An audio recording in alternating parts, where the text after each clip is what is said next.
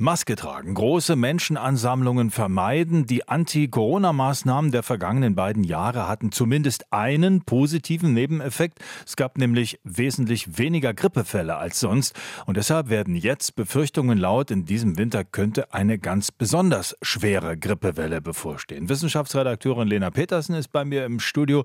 Lena, was spricht denn dafür, dass die Grippe dieses Jahr besonders heftig zuschlagen könnte? Also es gibt da einen Aspekt, der könnte dafür sprechen sprechen, aber gleich vorweg, also ob da jetzt eine starke Grippewelle auf uns zurollt, das äh, lässt sich eigentlich vorab nicht wirklich klipp und klar sagen. Da muss man dann erst mit ihr konfrontiert sein. Ähm, aber was sich auf jeden Fall sagen lässt, ist, in Australien, da hat es eine Grippewelle gegeben im australischen Winter, also im Juni. Da waren die Infektionszahlen sprunghaft angestiegen. Da gab es einen sehr frühen und auch einen sehr steilen Anstieg der Infektionszahlen. Die sind dann aber relativ schnell auch wieder wieder zurückgegangen. Also da waren das vor allem Kinder, die die Grippe bekommen haben. Besonders betroffen waren da die 5- bis 9-Jährigen. Und von den Menschen, die mit Influenza ins Krankenhaus eingeliefert wurden, waren mehr als die Hälfte Kinder unter 16 Jahren. Und es wäre möglich, dass dieser Grippeerreger dann auch bei uns landet. Nun ist Australien ja ein ganzes Stück weg. Wie wahrscheinlich ist es, dass sich eine solche Grippewelle wie dort bei uns wiederholt? Ja, äh, einerseits weit weg, andererseits natürlich in der globalisierten Welt dann doch irgendwie auch gleich um die Ecke.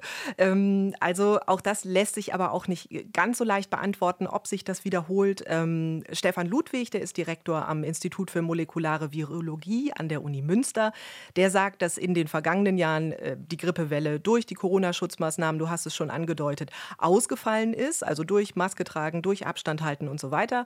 Und dann müsse man sich zwei Aspekte vor Augen führen führen. Bisher sei es eben meist so gewesen, dass uns die Erreger nach dem Winter auf der Südhalbkugel dann in unserem Winter erreichen. Also wären wir demnach äh, jetzt eigentlich dann dran. Und in der Vergangenheit, sagt Ludwig, sei es so gewesen, dass auf Jahre mit schwacher Grippewelle wieder eine stärkere folgt, weil das Virus ja mehr Zeit hat, um sich zu verändern, um zu mutieren. Und gleichzeitig ist ja dann auch die Immunität in der Bevölkerung schlecht angepasst. Und dieses fehlende Training des Immunsystems, das mache sich besonders bei Kindern und Jugendlichen bemerkbar. Das sagt Markus Rose, der ärztliche Leiter des Bereichs pädiatrische Pneumologie vom äh, Klinikum Stuttgart. Der hat das so eingeordnet.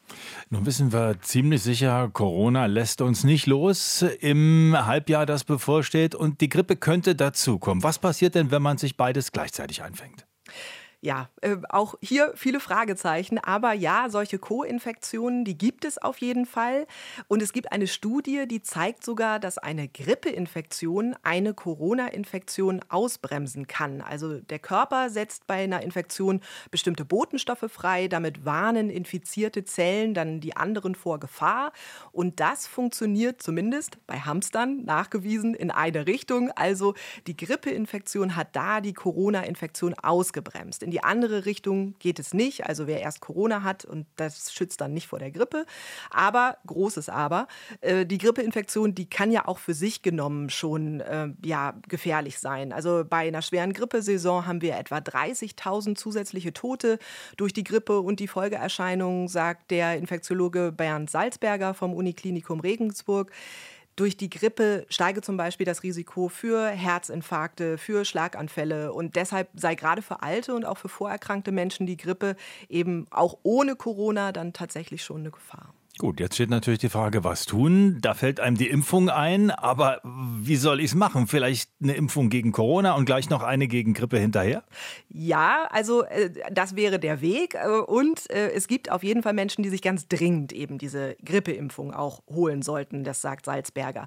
Das seien vor allem Menschen mit Lungen- und Herzvorerkrankungen oder mit Diabetes. Auch Schwangere sollten sich impfen lassen, weil die Schwangerschaft das Immunsystem runterregle und dann sei das eben gefährlich für Mutter und für Kind. In den USA, sagt er, da werden sogar alle Menschen geimpft. Also da wird es auch allen Menschen empfohlen, sich gegen Grippe impfen zu lassen. Gerade mit Blick auf Kinder und Jugendliche ja auch keine schlechte Idee. Das finden auch Experten hier bei uns. Und grundsätzlich auch hier in Deutschland kann man sich gegen Corona und Grippe in einem Rutsch impfen lassen. Also das ist unproblematisch. Die Grippeimpfstoffe, die wurden angepasst und die seien wirksam, sagt Ralf Dürwald, der leitet das nationale Referenzzentrum für Influenza beim Robert Koch Institut und der sagt, beide Impfungen, die bieten einen guten Schutz vor schweren Verläufen. Wissenschaftsredakteurin Lena Petersen war das.